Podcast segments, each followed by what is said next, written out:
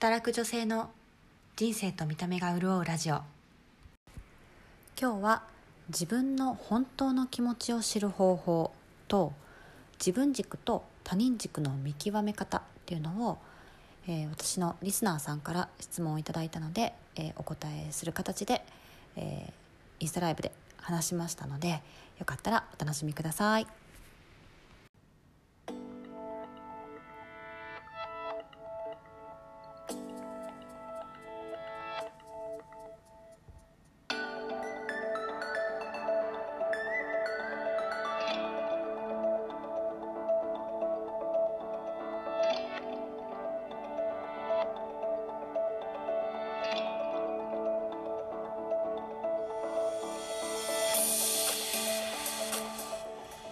こんにちは。女性の自然美引き出しライフコーチのなほこです。私は家族や子供など周りが大切でついそちらを優先しがちな働く大人の女性が栄養心理ボディーワークを使った独自のメソッドを使うことで周りも大切にしながら自分だけの欲求も実践できるようになり自分らしく生きることで内側も外側もきれいになる。そんなホリスティックなサポートをしています。この番組を通してこれ以上望むのは贅沢だしとか私より周りを優先しなきゃとかこれを言ったらわがままだよなと思っては自分の欲求を我慢したり今はしょうがないの一言で蓋をしていたり蓋をしているうちに自分の欲求が何なのかわからなくなっていたりそんな女性が自分の欲求を贅沢に実践できるようになることで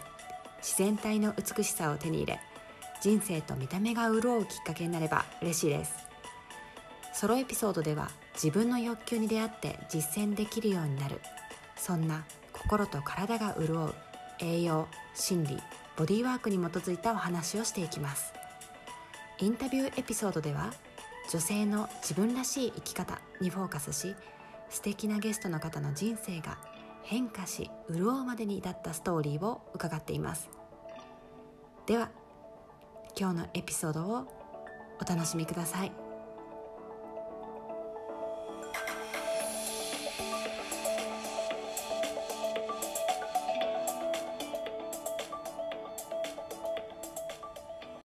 おはようございます、えー、あなたの自然美を引き出すライフコーチのなほこです。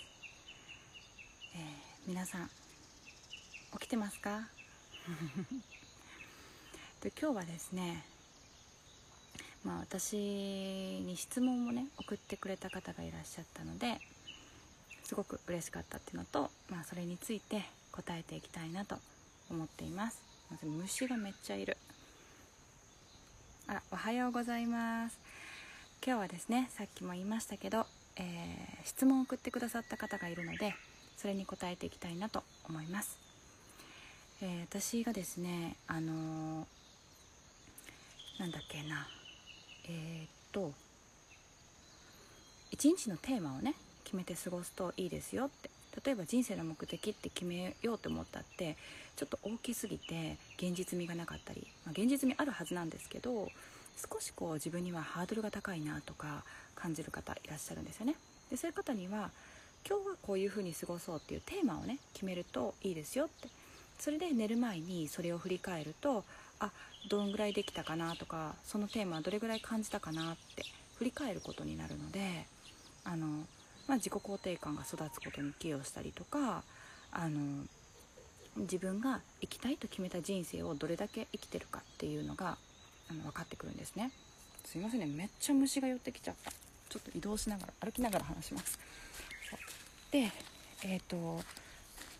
そんな中で、えー、昨日はテーマをねすごい考えて考えていたんだけど決まんなくって。で何て言うのかな。あのなほこさんはどうやって決めるコツとかあるんですかとか、うん、どういうふうに決めてるんですかって言われたのでお話ししたいなと思います。あのテーマですね。これあるあるなんですけどこうすごいま優しい方とか、うん、自分がこここにこう留守になってる現在自分っていうと対して留守になってる方っていうのはなんかこう自分がどう感じてるかとかどういう風に感じたいとかあのそういうのが すいませんめっちゃ虫来る。あの分かんなくなってる方いるんですよね。でそういう方に対してはあの本当に小さいところから感じるっていうのをまず始めてほしいんですね。あの今日何私が始めたのは例えば今日何色のお箸を持とうかなとか、うん、今日何食べたいかなって食べたいっていうのも私にとってはちょっとハードル高かったんですよ当初。なので、まあお箸の色とかなんだろうな。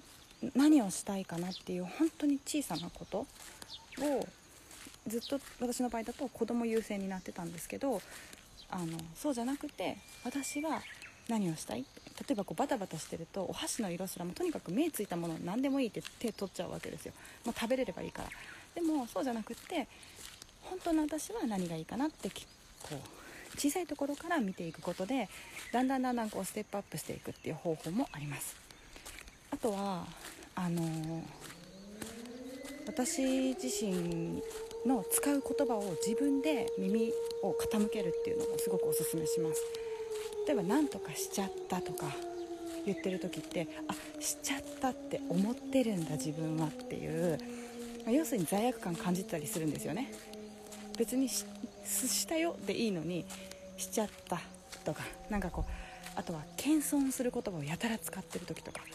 なんかあのあえて分かって使う時はいいと思うんですよ。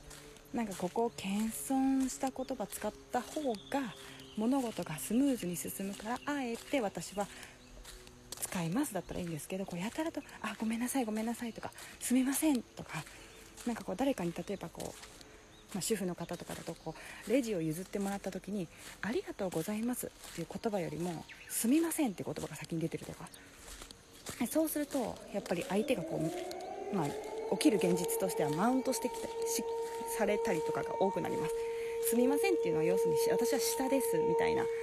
いうのがその言葉から出てくるからですね。はい。で、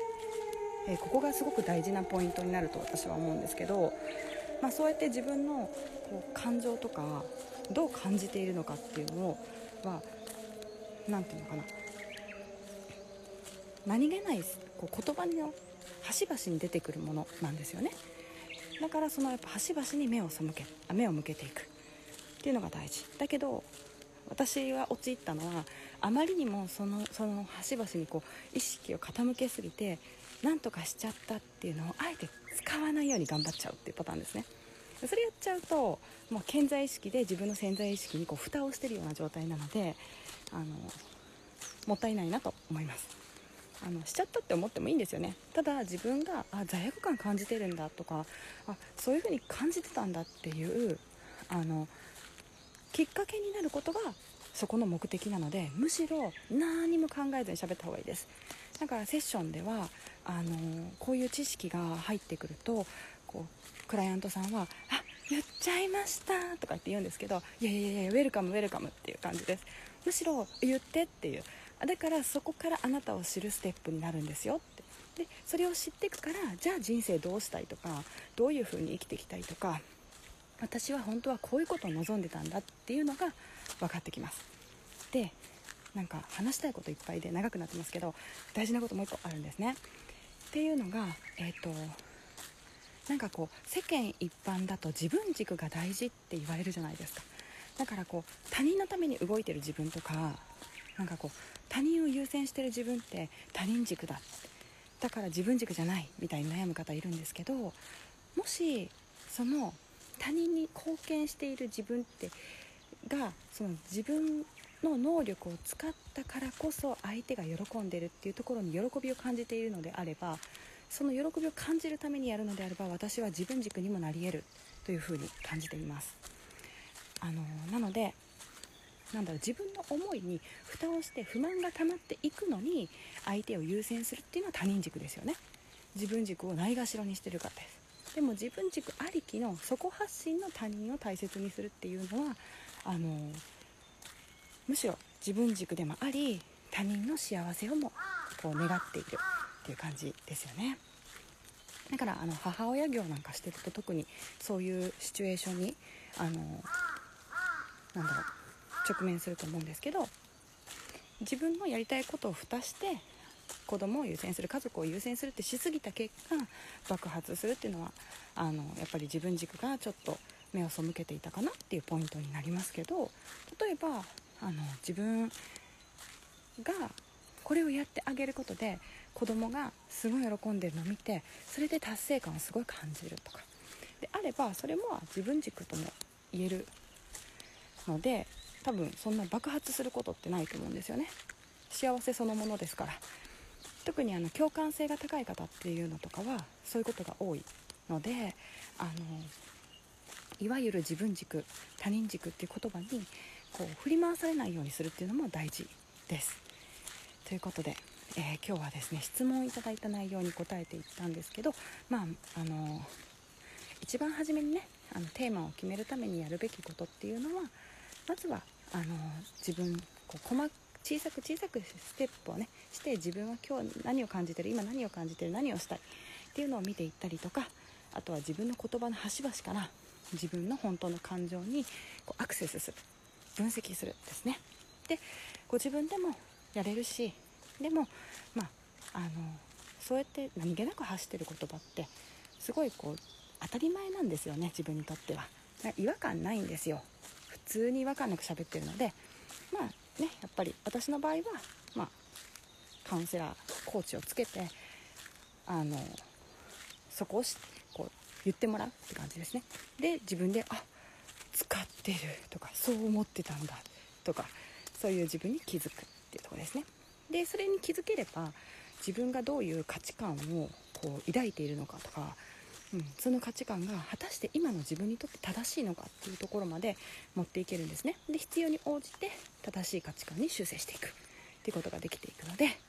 是非試してみてください、えー、何か質問がある方いらっしゃいましたら、えー、コメント欄に入れていただいてもいいですしあのまた DM いただいても嬉しいです。ねあのまあ、これで私のメイントピックはここでフィニッシュなんですけどめっちゃ虫多いんです今。もうこんな手めっちゃフリフリしちゃって申し訳ない。そうで申し訳ないって私は罪悪感を感じてるんです。でなんだっけなちょっと余談ですけどあのお友達とねあだ名を付け合おうっていうことをやってたんですよ最近。であの「何々ちゃんは何々だね何々ちゃん何々だね」って言って私結構あだ名つけるの得意なんですね。で私も知りたいから「ね私何?」って言ってたらみんなクライマーとかランナーとか言うんですよはあめっちゃ頑張ってる人やんと思って。こう他人から見た私ってどういう風に映るのかっていうのはこうあだ名ををこうつけてもらうことってすごく分かりやすい。のであのぜひですねあのやってみてください。自分に自分に対して自分にあだ名をつけるとしたら何なのかっていうのと仲いい子に、ね、私にあだ名つけてみてよっつって言うとあの面白いですよ、まあ、まあ飲みのネタぐらいになるかなと思います。はい。ということで今日はこれで終わりたいと思いますが大丈夫ですか？皆さん。質問ないですかね？またいつでもあの DM お待ちしてますのであの DM から、えー、質問していただければいいと思いますし、えー、ご自身の価値観とか、えー、考え方に対してあのなんだろうプロのアプローチをしてあの最速で自分を変化させていきたいっていう方は、え私のプロフィール欄のリンクから、えお申し込みいただければ個別セッションにあの申し込めますので。はいあありがとうございました。いやこちらこそありがとうございます。朝早くから。じゃあ今日のテーマ皆さん決めてみてくださいね。あの、毎日毎日テーマ決めれますからそんなに重く考えずにさらっとあ今日はもうこのテーマみたいな感じで私は今日はね家族と過ごしますのでテーマは家族です。はい。おおはよう。分かりやすいお話ありがとう。あいえいえこちらこそありがとうございます、えー、今度のねセミナーにも来ていただけるということで楽しみにしてます。じゃあもう虫が半端ないのでこの辺でフィニッシュしたいと思います。じゃあねバイバイ。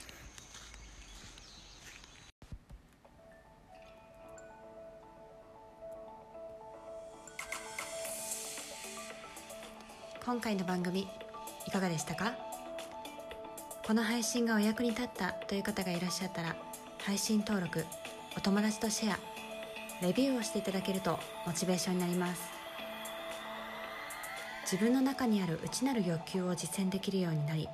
自分らしく生きることで内側も外側もきれいになりたい方は個別セッションもしくは栄養マインドボディーワークを講座でしっかりと学びながら実践していくことができる。個別セッションも入った。自然美を引き出す3ヶ月プログラムにお申し込み。お問い合わせください。エピソードメモのリンクからお申し込みいただけます。ではまた話しましょう。バイバイ。